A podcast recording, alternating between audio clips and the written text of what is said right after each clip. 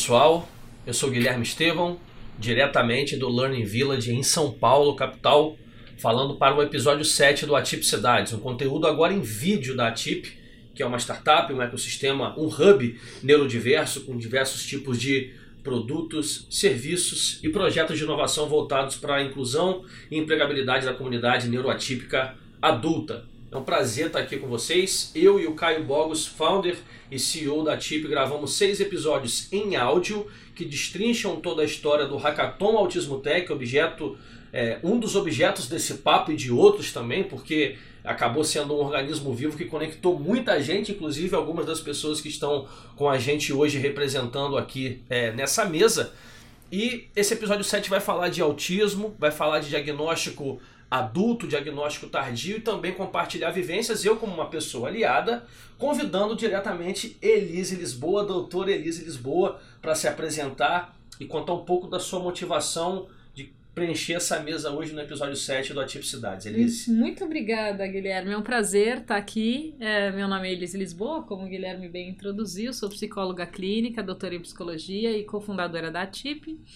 É, venho aqui colaborar com o podcast para que a gente tenha uma visão técnica também de todas essas questões do diagnóstico tardio, das vivências e trazer um pouquinho mais de informação aí para compartilhar o, o, meu conhecimento com vocês. Sensacional. Muito obrigada. Você é uma das cofundadoras da TIP, né? Tá das, das antigas. Das antigas, lá do comecinho. Sensacional. Vamos Grande falar, prazer. Vamos falar um pouco sobre isso também. Para não perder a oportunidade, antes de apresentar a Piara, eu gostaria de me autodescrever eu sou Guilherme Estevão mais uma vez. Hoje, host é, desse videocast. Sou um homem branco, tenho um cabelo preto, barba bem rala. Hoje estou com a camisa do Toronto Raptors, que é um time de basquete que eu gosto bastante, basquete americano. E como eu disse, estou diretamente do Learning Village, que é um hub de educação concentra hoje vários tipos de negócios, fazendo a intersecção entre startups e grandes empresas diretamente da Vila Madalena, um bairro que eu morei há 15, 16 anos atrás, quando eu Fui pai muito novo e vim de Campo dos Goitacazes para fazer minha carreira e minha vida aqui em São Paulo. E hoje estou no estúdio de podcast com fundo azul, uma televisão que na verdade no momento está desligada. Estou com a Amanda e com o João aqui nos bastidores, que é a galera que está fazendo a parada acontecer. E depois de apresentar a Elise Lisboa, cofundadora da TIP, convido a Piara para se apresentar e falar um pouco do que você faz, como você se conectou com todo esse ecossistema. A gente estava falando um pouco disso antes de, de começar aqui o nosso videocast. Seja muito bem-vinda. Obrigada, Guilherme, por passar a palavra. Eu me chamo Piara Calisto, é, me autodescrevendo. Sou uma travesti, branca, autista. É, tenho um cabelo encaracolado castanho, que no momento está amarrado na parte de cima da cabeça. Estou com um vestido jeans e uma camiseta de manga comprida preta por baixo. Uh, eu também tenho alguns piercings nas orelhas.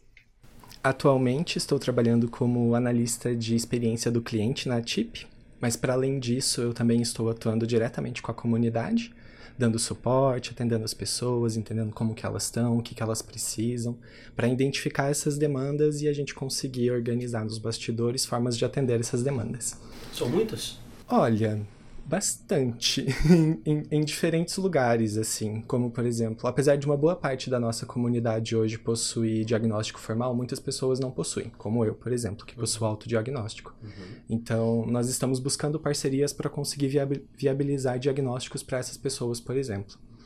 Além disso, nós reparamos que muitas pessoas autistas que estão no mercado de trabalho, elas não possuem acompanhamento é, seja psicológico, ou seja um acompanhamento mais atencioso para atender as acessibilidades necessárias para essas pessoas, por exemplo. Perfeito. Então, isso também é algo que a gente está sempre refletindo em como viabilizar e como atender. No momento, a gente só consegue garantir para as organizações que contratam nossos serviços, né?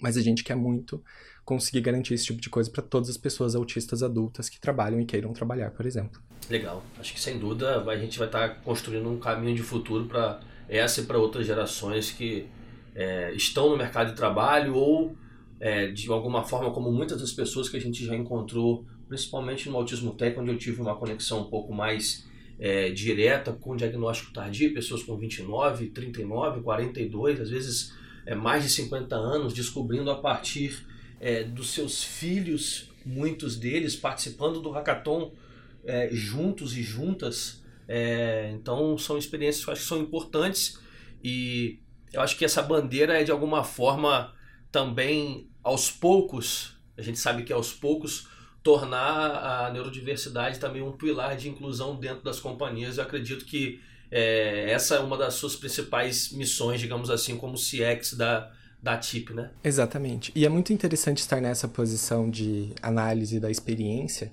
porque eu percebo a experiência tanto das pessoas da comunidade quanto das organizações, incluindo essas pessoas. Uhum. E a ideia é sempre interessante estar tentando casar para que seja a melhor experiência para ambos os lados, sabe? Então, tantas organizações ficarem felizes por terem uma pessoa que está engajada no trabalho e está trabalhando e está conseguindo realizar as entregas, da mesma forma que ter a pessoa autista feliz por estar num trabalho que ela se sente incluída, se sente aceita é, e tem espaço para desenvolver suas potencialidades. Sensacional. Imagina, né, vocês empresas, né, antes da, de, de começar o videocast, eu perguntei para Amanda e para o João que estão aqui nos bastidores se eu devia olhar direto para a câmera, se ficaria muito media training ou se seria mais um bate-papo, mas eu acho que é, falando diretamente com, com as empresas, né, é, a importância desse trabalho, desse acompanhamento, né? E de e qual é o tamanho, né? Qual é o potencial de uma força de trabalho invisibilizada, né? Cerca de 2 milhões de pessoas no Brasil hoje é uma estimativa. Uhum. Uma comunidade adulta, obviamente, é menor do que essa, mas 85% delas dela fora do mercado de trabalho. Antes de continuar esquentando esse papo contigo e saber e aprofundar mais nessa rica experiência, né? Você estava falando que está completando um ano de, de ATIP, a gente já fala um pouco mais sobre isso. Eu queria ouvir do lado da Elise, como profissional da saúde, como uma pessoa que está intrinsecamente relacionada a toda essa jornada, tanto como atendimento, é, uma rede de apoio, é, enfim, tem muita, muito para compartilhar, mas é, em 2018, quando a gente idealizou o Autismo Tech, por exemplo, como um hackathon, ali, uma esteira de desenvolvimento de soluções que unisse universitários para resolver problemas de pessoas autistas, havia pouca representatividade. É, só a Joyce Rocha, que faz parte dessa história também, é, era autista e levantou essa bandeira e falou: pô, cadê o resto da galera aqui? A prevalência do autismo aumentando, mais séries, documentários, filmes sendo feitos e de repente o autismo está na mesa da, na, na, nas conversas sobre diversidade, equidade e inclusão das empresas, que é o nosso grande foco de impacto, de inclusão, porque tem uma vasta, vastas oportunidades para essa comunidade adulta estar de fato dentro das empresas sendo produtiva, já que boa parte da qualidade da nossa saúde mental vem do trabalho. Imagina você ter o diagnóstico tardio e nunca ter se encaixado no tempo, no espaço, no mundo, e esses são vários dos feedbacks que a gente ouve da galera. Da Cíntia, por exemplo, depois do autismo, do autismo tech, minha vida mudou, se transformou porque eu vi o meu potencial, desenvolvi alguma coisa real. E eu queria que você falasse um pouco sobre o autismo do ponto de vista de um panorama geral. É, eu sei que resumir em poucas palavras pode ser complexo, mas é, o que você traz para a gente de um panorama geral sobre o autismo e sobre esse, essas essas deixas que eu fui dando que fazem muito parte da nossa experiência dentro da TIP e do autismo tech como um todo, Elise. Legal, muito relevante a gente falar sobre isso, Guilherme. Antes de responder a sua pergunta, eu queria aproveitar o momento para fazer a minha autodescrição, que eu acabei falhando, né? É, então, sou uma mulher branca, tô com os cabelos é, pelo ombro, tô usando óculos escuros, porque aqui tem muita luz e meus olhos são muito sensíveis, estou de casaco, porque aqui também tá uma geladeira, tá, tá frio, casaco azul. Frozen.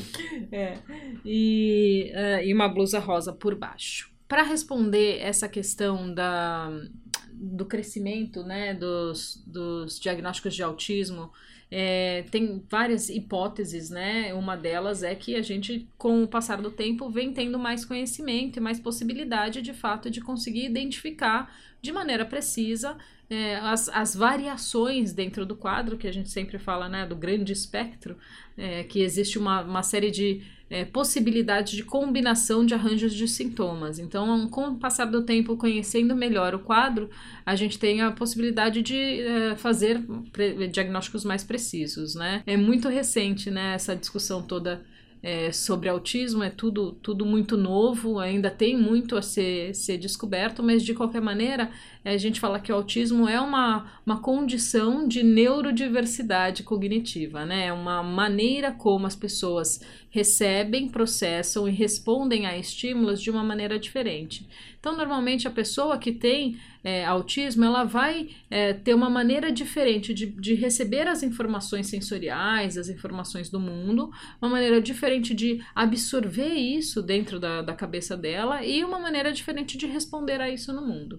Então, em, alguns, algumas situações, algumas é, circunstâncias, isso pode é, ser mais incômodo, como por exemplo, é, barulhos intensos podem vir a incomodar a pessoa com autismo, ou é, ela pode ter uma um outro tipo de resposta, por exemplo, uma tolerância aumentada à dor, né? Que a gente fala sempre que as, as entradas sensoriais podem estar alteradas. Algumas questões também é, na perspectiva da comunicação e interação social podem também estar é, tá alteradas ou ser uh, um pilar de dificuldade aí da pessoa com autismo, né, que pode ter dificuldade de entender ironias, metáforas, figuras de linguagem, então uma comunicação mais assertiva, mais objetiva, mais direta, mais clara, pode facilitar a interação com essa pessoa autista. E uh, as leituras das entrelinhas nas relações sociais também pode ser um, um fator de dificuldade para as pessoas com autismo, então a gente sempre é, ser bastante clara e direta, sem, sem necessariamente contar que a pessoa vai entender o meu, a minha linguagem corporal para saber se eu estou gostando ou não uhum. da conversa que a gente está tendo. Então, de maneira simplória, eu acho que o autismo é isso, é uma condição de um neurofuncionamento atípico que não necessariamente é, é algo uh, negativo e que deve, deve, deva ser curado, deva ser extinto, porque de fato pode trazer é, maneiras muito diferentes da gente perceber o mundo e, com isso, trazer inovação né, em processos de tecnologia ou em percepção de mundo que nós, neurotípicos, não, tivesse, não tivemos essa percepção, essa possibilidade de pensar dessa maneira. É interessante também é, ressaltar que o autismo ele é uma condição genético e socioambiental, né? Isso. Você pode falar bem. um pouquinho mais sobre isso? Ah, que lindo, obrigada. então, a, a gente fala sempre que a, a base né, do autismo, ela não é, é ela não é determinada por um gene específico, mas ela é, é, a gente tem mais de 243 genes associados à condição do autismo, então ela tem uma base genética e uh, a interação entre os fatores ambientais, contextuais e a própria uh, condição né, inerente à pessoa, a condição genética da pessoa, vai determinar o quanto que essa pessoa vai ter mais ou menos comprometimento dentro do quadro, né? Então, uma pessoa que foi diagnosticada é, desde a infância foi estimulada com isso, ela pode ter é, sintomas, características mais suavizadas por conta dos estímulos, né, das, das intervenções que ela foi recebendo.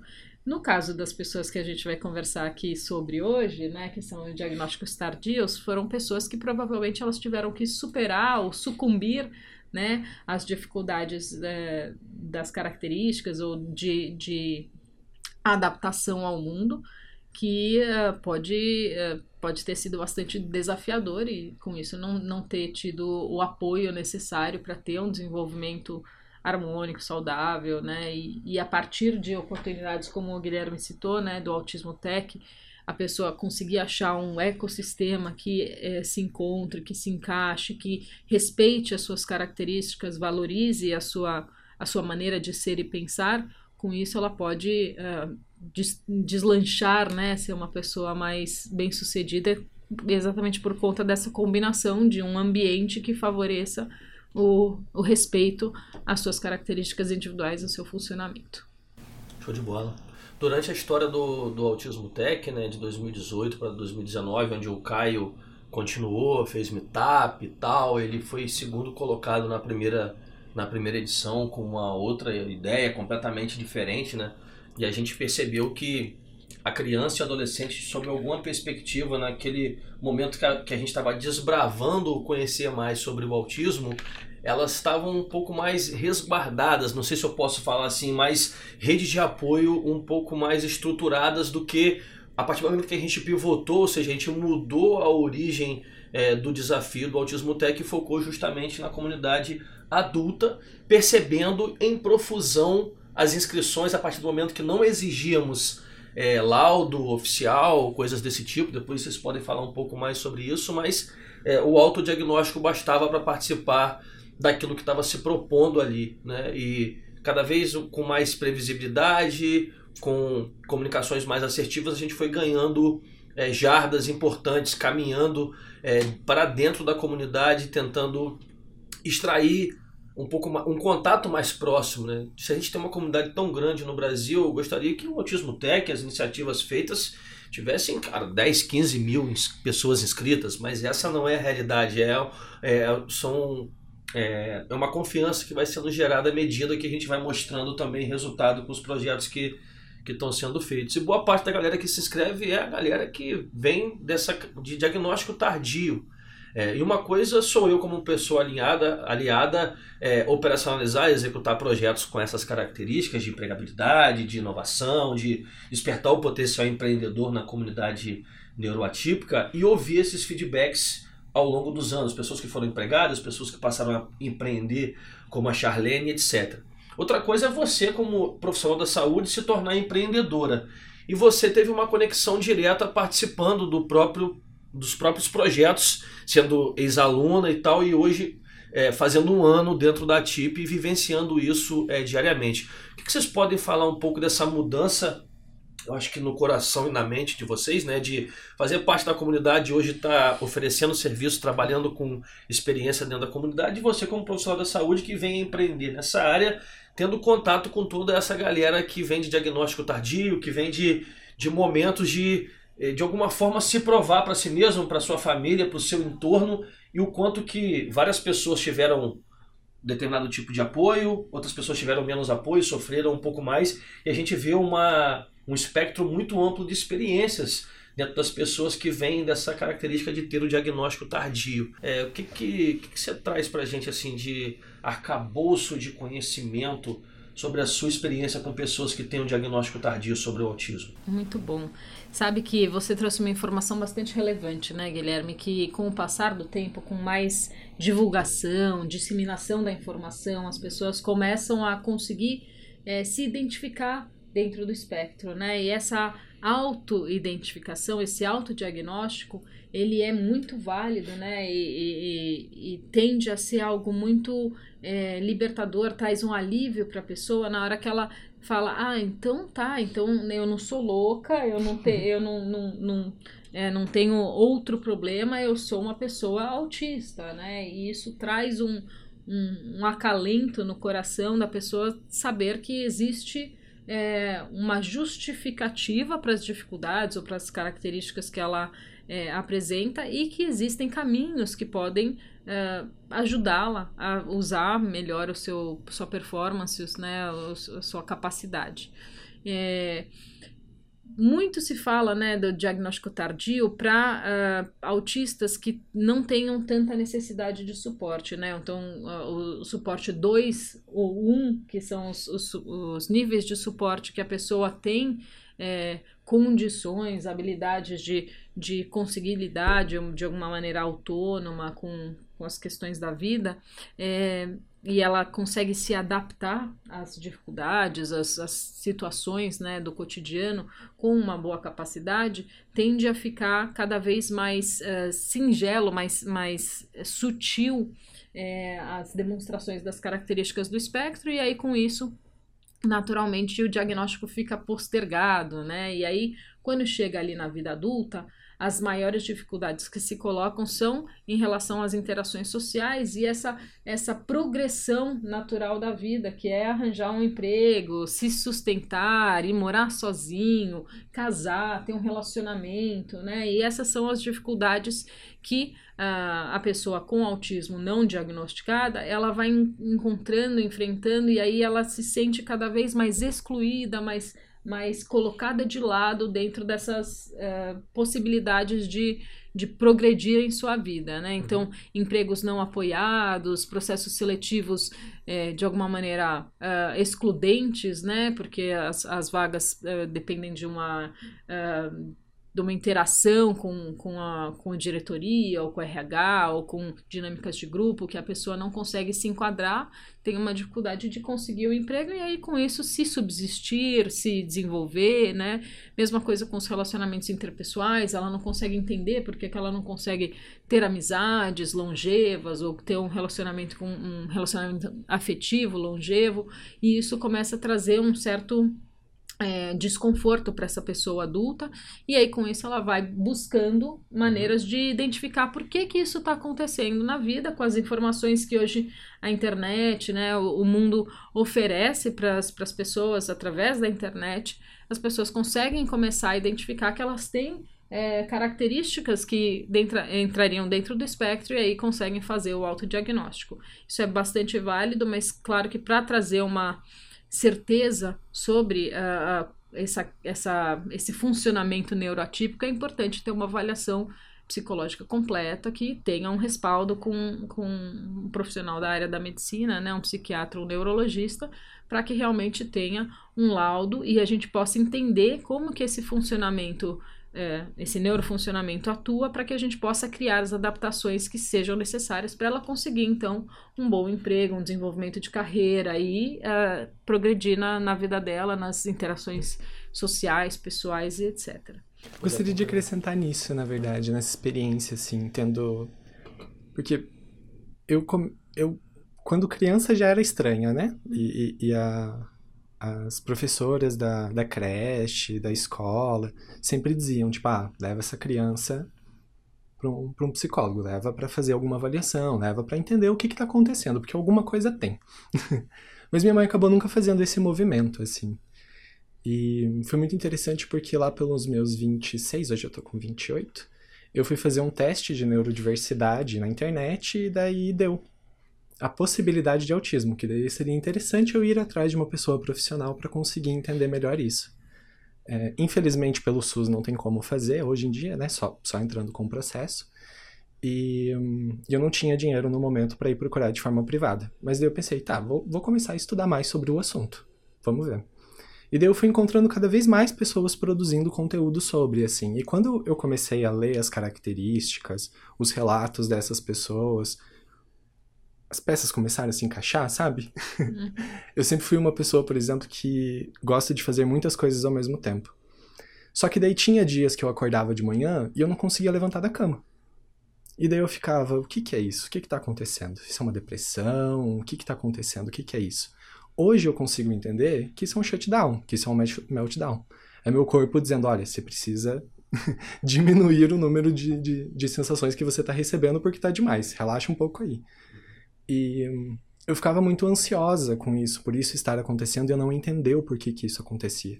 E quando eu comecei a estudar mais sobre o autismo, começou a ficar cada vez mais evidente o porquê que essas coisas aconteciam comigo. O porquê que eu me sentia de certa forma, o porquê que eu tinha dificuldade com certas coisas. Então, foi libertador, foi libertador. Por mais que seja um autodiagnóstico no momento e ainda não seja um diagnóstico formal, que eu estou indo atrás, é porque eu acho importante ter, é, já foi libertador. Já me ajudou a me entender. E é até engraçado que eu tenho amizades que dizem hoje que eu sou a pessoa que, que eles conhecem que mais se entende.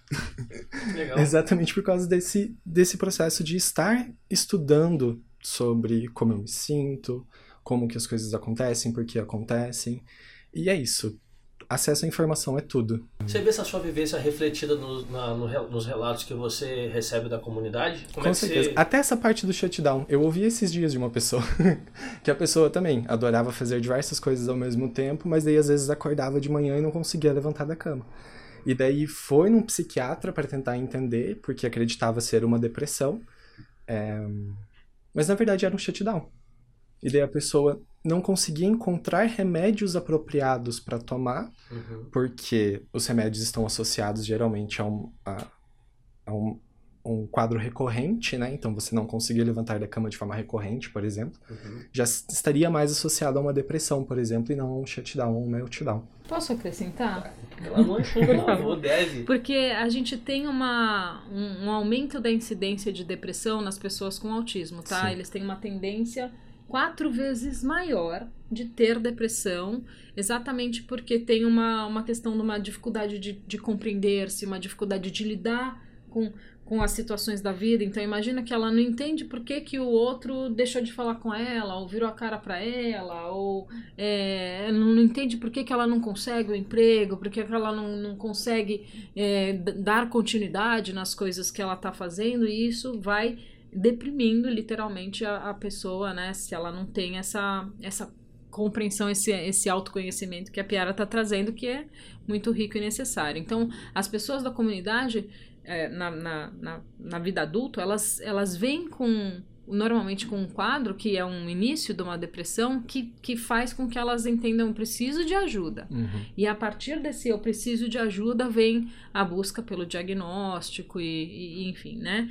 Ou as pessoas que não conseguem é, identificar que isso é um, uma, uma tendência, um quadro depressivo ou uma, né, uma, uma questão que precisa desse olhar mais refinado, é, acaba normalmente tendo a ajuda ou a percepção do, da, das pessoas em, ao entorno que acabam levando uh, essa pessoa a, a, ter que buscar algum, algum tipo de suporte. Então, isso também é, aparece bastante na, na comunidade adulta, né? E esse autodiagnóstico, como a Piara falou, ele tende a ser libertador, a, a pessoa se, se entendendo onde, onde que estão as dificuldades e como que eu posso compensá-las, como que eu posso adaptá-las para que eu não sinta tanta essa sobrecarga, para que eu não sinta tanto esse desconforto, tende a possibilitar né, uma melhor vivência, uma melhor qualidade de vida, e aí a pessoa consegue deslanchar de maneira integral na vida. E a gente vê, né, fugindo um pouco da pauta aqui, né, as empresas é, tratando a saúde mental realmente como um pilar do negócio, algumas delas um pouco mais agora, avançar né, agora. Né? Agora, Não, vamos agradecer o que estão é, fazendo. Finalmente. Né? Estão começando a fazer, né? Até porque são empresas, se você procurar em LinkedIn, matérias e tal, são empresas que muitas vezes para a opinião pública, né? Ou às vezes para as lendas urbanas do, do mundo dos negócios, são empresas reconhecidamente de pressão, de foco é é, estrito em resultado e tal, e tal, do Chief Happiness Officer e tal. Uhum. Eu eu, eu às vezes eu não sei se eu sou muito São Tomé no sentido de eu preciso ver para crer, mas eu isso me de alguma forma me conforta saber que começa a existir um movimento pautado nisso, porque eu percebo e conhecendo autistas adultos, né, e ouvindo isso em eventos, em participações que já tive a oportunidade de, de ir com o Caio, né, a quantidade de concessões que a comunidade neuroatípica faz e segue fazendo muitas vezes no processo seletivo e em ter que não dizer que é autista para poder chegar lá, ou é, dentro de um processo, sei lá, de construção de um produto digital, às vezes a galera de produto ou de tecnologia fez determinada feature e o pessoal tem que sair correndo para poder subir isso em produção da forma mais atabalhoada possível, sem considerar as idiosincrasias, as individualidades, especificidades de cada pessoa quer seja ela típica ou atípica. Mas no caso da comunidade típica, isso é, é feito de uma forma um pouco num processo de avalanche. Sempre nos comportamos assim, o mercado sempre foi assim. Hoje existem metodologias ágeis, existem novos arcabouços de conhecimento capazes, ou na tentativa de tornar capazes as entregas serem mais fluidas, mas para gerar acessibilidade, produtos nativamente acessíveis digitais, etc., a conversa é outra é, as vagas afirmativas estão dentro de um conjunto específico de cargos e, e possibilidades que estão muito restritas a todo o potencial inovativo que a gente vê a comunidade apresentando a cada projeto, a cada recrutamento, a cada parceria é, com as empresas. Isso é uma coisa que me incomoda muito, porque a gente às vezes quer acelerar esse processo de inclusão da nossa comunidade, eu posso falar dessa forma, é, dentro da, das empresas, né? E eu queria que, você, que vocês compartilhassem assim, alguma vivência, assim, alguma vivência importante relacionada à comunidade, relacionada a algum processo seletivo, ou relacionada a estruturar um negócio é, e empreender e perseverar com todas as dificuldades e as glórias que se tem de empreender no Brasil hoje. Que vivências assim que venham à mente ao coração de vocês com relação a tudo que a gente está falando? Eu tinha até comentado aqui nos bastidores que esses tempos aconteceu algo bem legal na, na comunidade. Teve uma pessoa que entrou em contato comigo me agradecendo porque eu interagi com uma publicação de uma pessoa autista que é professora numa universidade. Uhum. E essa pessoa era da mesma universidade que essa professora. E ela estava me agradecendo porque hum, ela estava realizando o TCC dela e estava com muita dificuldade porque a pessoa orientadora não estava ajudando como ela gostaria. E daí ela entrou em contato com essa professora, que por sinal é, é da mesma área que ela estava fazendo o TCC dela, e daí agora elas vão fazer o TCC em conjunto, assim. Então são duas pessoas autistas produzindo conhecimento. E isso é lindo, assim, eu acho maravilhoso. Legal. e isso é muito legal da comunidade, porque isso só surge dentro disso, né? Quando as pessoas se unem, quando as pessoas começam a trabalhar em conjunto, a trocar ideia. Legal. E eu acredito que é essencial se aproximar de uma comunidade, assim, para até para se conhecer, porque quando você começa a ver outras pessoas falando as coisas que você vive, você fica, hum, eu não sou a única pessoa que passa por isso, eu não sou a única pessoa que vive isso. Isso é essencial para não se sentir sozinha no mundo mesmo, sabe? O Orkut era tão bom de comunidade. o Orkut era tão bala, né? Olha, Tão maravilhoso, Você foi, foi né? há milênios atrás. É, eu acho que como é que as coisas podem ser tão cíclicas e ao mesmo tempo não, né? Parecerem é, tão inovadoras sobre determinado ponto e geração e ao mesmo tempo não, né? É, acho que uma coisa que me vem à cabeça, que inclusive o Caio sugeriu para a gente comentar, e você tinha dado uma deixa com relação a isso, é como a tecnologia pode ser aliada desses movimentos inclusivos, né? E aí queria que você complementasse, assim, como hoje, como mais como. Falando mais como empreendedora. Porque a Elise Saúde eu acho que já falou bastante, mas Sim, mais como, sim. como empreendedora. É, não, muito, muito relevante essa, essa pauta, né? E a gente trazer aqui realmente, assim, eu fico muito feliz, muito contente de ver cada vez mais empresas engajadas, interessadas em, em trazer a pauta da neurodiversidade à discussão, de fazer esforços para realmente é, incluir de maneira efetiva as pessoas com autismo, as pessoas dentro da comunidade da neurodiversidade na- nas organizações, né, na, na força de trabalho deles. Isso é de alguma maneira é, bastante novo e é, é bastante enriquecedor para a própria organização que traz é, dentro da, da- né, do seu ecossistema uma grande diversidade, inclusive com potencial grande para inovação. É, eu falo que a TIP ela é para mim a realização de um sonho, Guilherme. Você falou que a Elise Saúde já falou bastante, né? caramba, nossa, A mãe. Elise Saúde, ela, ela ah, durante muito tempo, num trabalho isolado, clínico, eh, desejou, almejou poder trazer todo o conhecimento científico a serviço da comunidade de maneira geral, da sociedade de maneira geral, e a TIP me possibilita isso. Né, trazer todo o conhecimento técnico científico para oferecer para que ah, processos de interação na comunidade, na sociedade, sejam possíveis e respeitosos.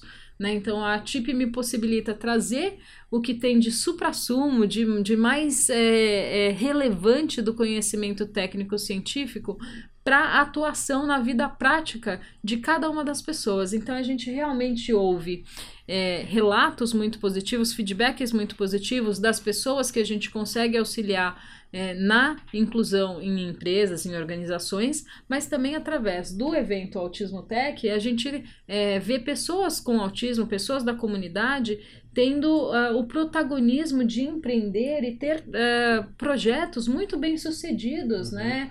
Como você, mesmo citou, né? É, devices, né? É, é, é, um- um- Dispositivo? dispositivos, um headphone, que sejam realmente coisas que vão trazer uma melhor qualidade de vida, é, qualidade de vida para a comunidade, que vão trazer o protagonismo da- das pessoas com autismo, que vão trazer uma possibilidade de melhoria para a nossa sociedade como um todo.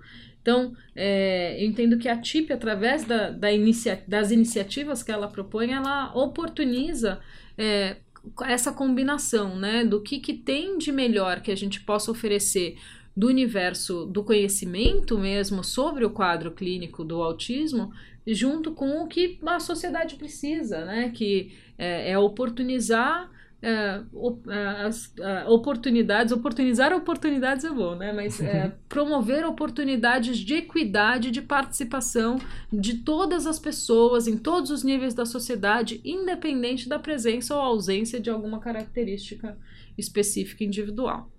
Então, acho que nesse sentido eu fico muito orgulhosa, muito feliz de poder é, fazer parte né, da construção desse mundo melhor. E agradeço vocês todos também por estarem aqui nessa, nessa luta, nessa batalha conosco. E todo mundo que estiver ouvindo aí quiser fazer parte desse movimento, é vem com a gente também. É isso aí. Como é que a galera consegue se conectar à, à comunidade ATIP hoje? É pelo Discord? É pelos projetos que estão sendo anunciados nas redes sociais? Como que você, é, por experiência própria, né, por ter chegado até aqui, é, como é que, que dicas você daria para a galera se conectar com essa comunidade hoje e se sentir parte de, desse movimento, digamos assim, que está sendo construído? Hoje nós estamos com quatro formas de acompanhar a comunidade, que é um grupo no Telegram, um canal no Telegram. A diferença do grupo e do canal é que o canal você só recebe e no grupo você pode participar também com outras pessoas. Tá. E a gente também tem um servidor no Discord. Para receber os links para acessar esses espaços, basta acessar o site da TIP, atip.io, e, e, fazer o, o, cadastro na parte de cadastro para a comunidade. Eu acho que tem para a comunidade ou atípicos, daí lá vai ter um, um espaço para se cadastrar. Legal. Daí se cadastrando você recebe automaticamente. E daí você também passa a receber as comunicações por e-mail, que daí a gente sempre compartilha as oportunidades que estão abertas, os eventos que vão acontecer e as novidades da comunidade como um todo. A então... gente tem também o LinkedIn da TIP, uhum. né? As redes que, sociais. que a gente faz compartilhamento das informações Sim. e tem também o Instagram. Então, e o nosso site. Como uhum. a Piara comentou, o nosso site lá está à disposição para empresas que queiram conectar na, no, no, nosso ecossistema. Também tem um espaço determinado para a empresa e um espaço determinado para a pessoa neurotípica que quisesse comunicar, se conectar conosco. E tem, tem projetos de vagas em aberto no momento. Eu vi que, não sei se exatamente agora, mas tem projetos de empregabilidade com vagas na área de cloud com a TOTUS, por exemplo. Uhum. Tem, além do Autismo Tech, tem todo um outro, outras coisas rolando também nessa, nessas esteiras de inclusão da TIP, né? Isso aí não para, né, Piara? Não. A gente também está com algumas vagas abertas para a OLX. E tem algumas negociações acontecendo, então provavelmente nos próximos tempos nós teremos mais vagas abertas. Legal. E se você está vendo esse videocast é, num tempo onde esses processos seletivos já tenham sido concluídos, como a Piara falou, tem outros projetos em andamento. O próprio Atip Learn está disponível nas redes sociais também, você encontra no Linktree lá do Instagram também como entrar no Atip Learn, um conteúdo totalmente gratuito, preparado por parceiros, no intuito de instrumentalizar cada vez mais a comunidade. O que significa isso? Expor conhecimentos, competências, habilidades que estão ligadas a carreiras digitais ou não, mas que estão dentro desse processo de desenvolvimento de soluções que é, que é proposto, né, emulando situações reais de trabalho para que as empresas encontrem a comunidade, a comunidade encontre as empresas é, acho que o trabalho remoto foi, de alguma maneira, algo também. Você falou a palavra libertador, né? é, acho que o trabalho remoto, sob alguma perspectiva, é, foi libertador para boa parte da comunidade também. Eu vi, eu vi muito isso durante é, a jornada de, ao invés de fazer o hackathon Autismo Tech presencial, passar a fazer online. E eu acho que tem coisas que estão socialmente mudando que acabam é, favorecendo a inclusão de, de autistas nas empresas também, né? Formato de trabalho, por mais óbvio que seja, é um deles, né, Elise? Sem dúvida. É, a, a condição remota traz, de alguma maneira, um, um, conforto de um ambiente controlado, né? A pessoa uhum. estando em casa, é claro que a gente ainda assim vai ter que pensar numa acomodação, né, do, do ambiente para que ela tenha uma condição favorável de trabalho. Se ela tiver uma mesa caótica, bagunçada, né, com muitas informações, isso pode atrapalhar para que ela mantenha o foco atencional na atividade de trabalho que ela está fazendo. Então, mesmo no trabalho remoto, a gente pense, precisa pensar em acomodações do ambiente, né, mas isso de fato traz um conforto para a pessoa autista, né? Para ficar é, cada vez mais à vontade de poder ser ela mesma e assim conseguir entregar a melhor versão dela mesma para os processos de trabalho, de, de aprendizado, como a Tip Learning, enfim. Se a gente estivesse perguntando eventualmente outras formas né, de criar é, conexões reais e empregabilidade para a comunidade neuroatípica. Formato de trabalho, sem dúvida, pode ser um.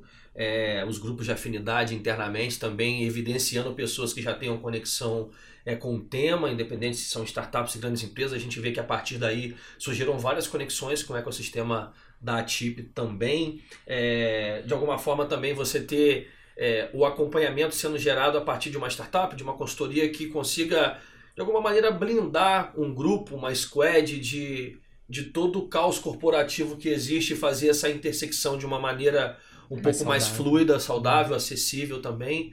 É, eu acho que tem várias maneiras de, de, de pensar em e criar esteiras práticas e reais de inclusão, sensibilização de lideranças, palestras, conteúdos diversos, síncronos e assíncronos é, em universidades corporativas da vida que podem sensibilizar as pessoas com relação ao tema.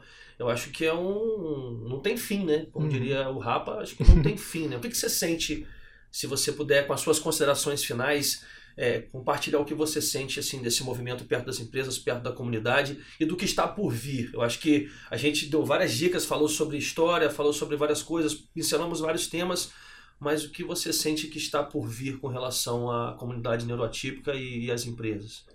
Tem um, uma frase de movimentos com pessoas com deficiência que eu acho muito importante, que é nada para nós sem nós. Uhum. Então eu acho que isso é muito importante as empresas terem em mente. Não adianta você pensar em acessibilidade para pessoas autistas ou para qualquer outra deficiência sem conversar com as pessoas que vão ser atendidas por essas acessibilidades. Porque já ouvi vários relatos de pessoas pedirem por acessibilidades no trabalho e receberem algo completamente diferente daquilo que elas pediram. Porque foi organizado e pensado para elas sem elas.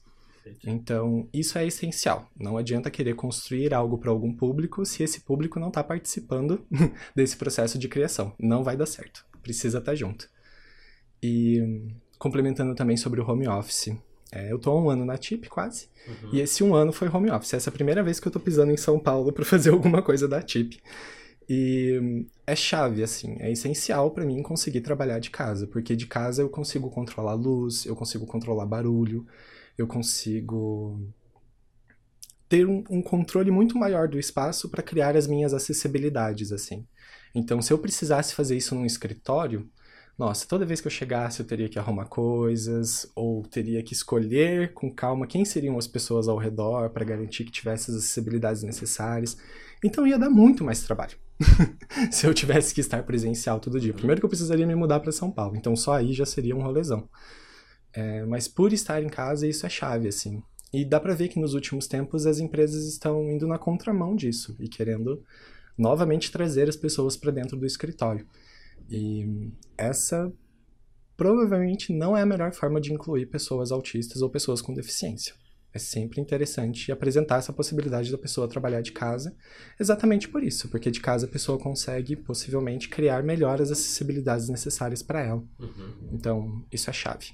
É, a gente tem na ATIP é, várias jornadas né, que instrumentalizam as organizações também para pensar na inclusão uhum. de pessoas é, com deficiência, pessoas com autismo dentro das organizações de uma maneira presencial. Né? Uhum. A gente é, consegue pensar na, na organização do ambiente, na diminuição da, das entradas sensoriais, dos estímulos, né? Fazer instrumentalização de liderança, como o Guilherme citou, uhum. é, poder empoderar né, as, as relações dos pares, do, né, dos, dos tutores, dos buddies, dos colaboradores, enfim, para que a, a, inclusão efetiva aconteça. Mas eu falo sempre que a gente tem um, um grande portfólio de soluções, mas as soluções elas são todas individualizadas, pensando uhum. naquele ser humano que está sendo incluído e na, naquela organização que está fazendo esse processo de inclusão. Então, é, todas as soluções elas são moldáveis de acordo com a necessidade de cada um. Se é um formato híbrido, que vai de vez em quando presencial, de vez em quando é, online, ou se é um formato presencial, ou se é um formato remoto, é, se é uma organização com muitos funcionários, com muita, é, muita demanda, ou se é uma organização pequena, enfim, a gente faz uma pormenorização da nossa solução para atender a demanda individual de cada uma das, das pessoas que se conectam conosco. Então, É, isso eu acho que é também um diferencial da TIP, que a gente não, não pensa numa massificação uhum. da solução, né? A gente é, vai no, no individual mesmo, na, na necessidade daquela pessoa dentro daquela organização. E realmente nem todas as profissões têm como ser home office, né? Algumas coisas de fato precisam estar no escritório. Eu queria começar as minhas considerações finais agradecendo, né, a sua mediação, que Guilherme. Isso? Eu fico sempre muito é, positivamente vez. impressionada com o seu, né, com, com, com o seu com a sua habilidade vocal, com a sua é articulação. Obrigado, obrigado. É, fico muito contente de ter compartilhado essa mesa com a Piara também. Para mim é um, um, grande gosto de tê-la no time Atip. Agradeço aqui o, o backstage da Amanda e João também. E quero deixar de mensagem final aqui para vocês que uh, a, a, inclusão, né, a, a é, tudo parte do respeito, né? A gente tem que, de fato, conseguir olhar o indivíduo como uma pessoa que a gente tenha curiosidade, vontade, desejo de conhecer e interagir. Então, se você está aí ouvindo a gente até agora, é porque você tem interesse por essa por essa pauta, por esses assuntos e uh, se disponha a conhecer a pessoa que está logo do seu lado e, e uh, se abrir para o diferente. O diferente é sempre muito bem-vindo porque nos enriquece. Então, muito é obrigada pela oportunidade de estar aqui conversando com vocês. Fico à disposição para a gente no offline continuar esse papo. Show de bola. Bom, pessoal, é, conclusões finais também na minha parte. O episódio 7, isso aí vai dar um bom corte. O episódio 7 do Atipicidades falou sobre autismo, diagnóstico tardio, vivências sob a perspectiva de cada um de nós, eu como pessoa aliada, Elise como empreendedora profissional da saúde, Piara como membro da comunidade e também como uma profissional que está lidando diretamente com a experiência dessa comunidade em diferentes perspectivas voltadas para a empregabilidade. A gente falou sobre respeitar a individualidade, a gente falou sobre autodiagnóstico, diagnóstico sobre o ponto de vista libertador, é, falou sobre muito sobre empregabilidade, demos dicas preciosas que Deveríamos até monetizar, se você quiser, se a gente for pedir para apoiarem esse podcast. Muito pelo contrário, né? a gente já é apoiado por várias empresas, inclusive vou dar uma moral aqui para alguma delas, o Autismo Tech, a TIP, é...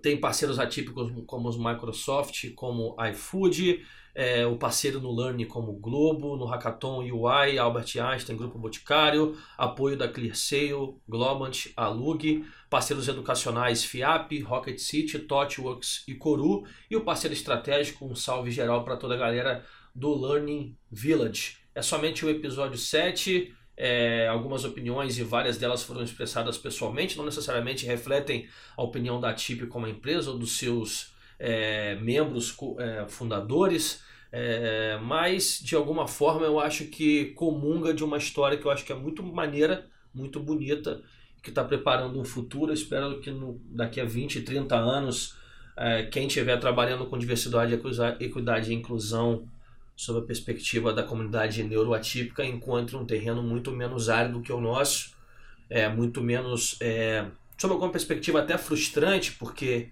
é, se conectar com o mundo corporativo é cada vez é, mais complexo e nem todas as pessoas que estão dentro das empresas têm tempo, alçada, budget, tudo que é necessário para realizar projetos como os que a gente realiza, mas por outro lado a gente está na vanguarda de um processo que eu acho que vai construir um futuro muito melhor para autistas adultos neurotípicos no geral, diagnosticados tardiamente ou não. Um salve geral pra galera. Galera não, um salve geral pro pessoal. Corta aí o pessoal que vai mexer no vídeo. Tem vários cortes maneiros aqui nesse videocast. E tamo junto. Forte abraço.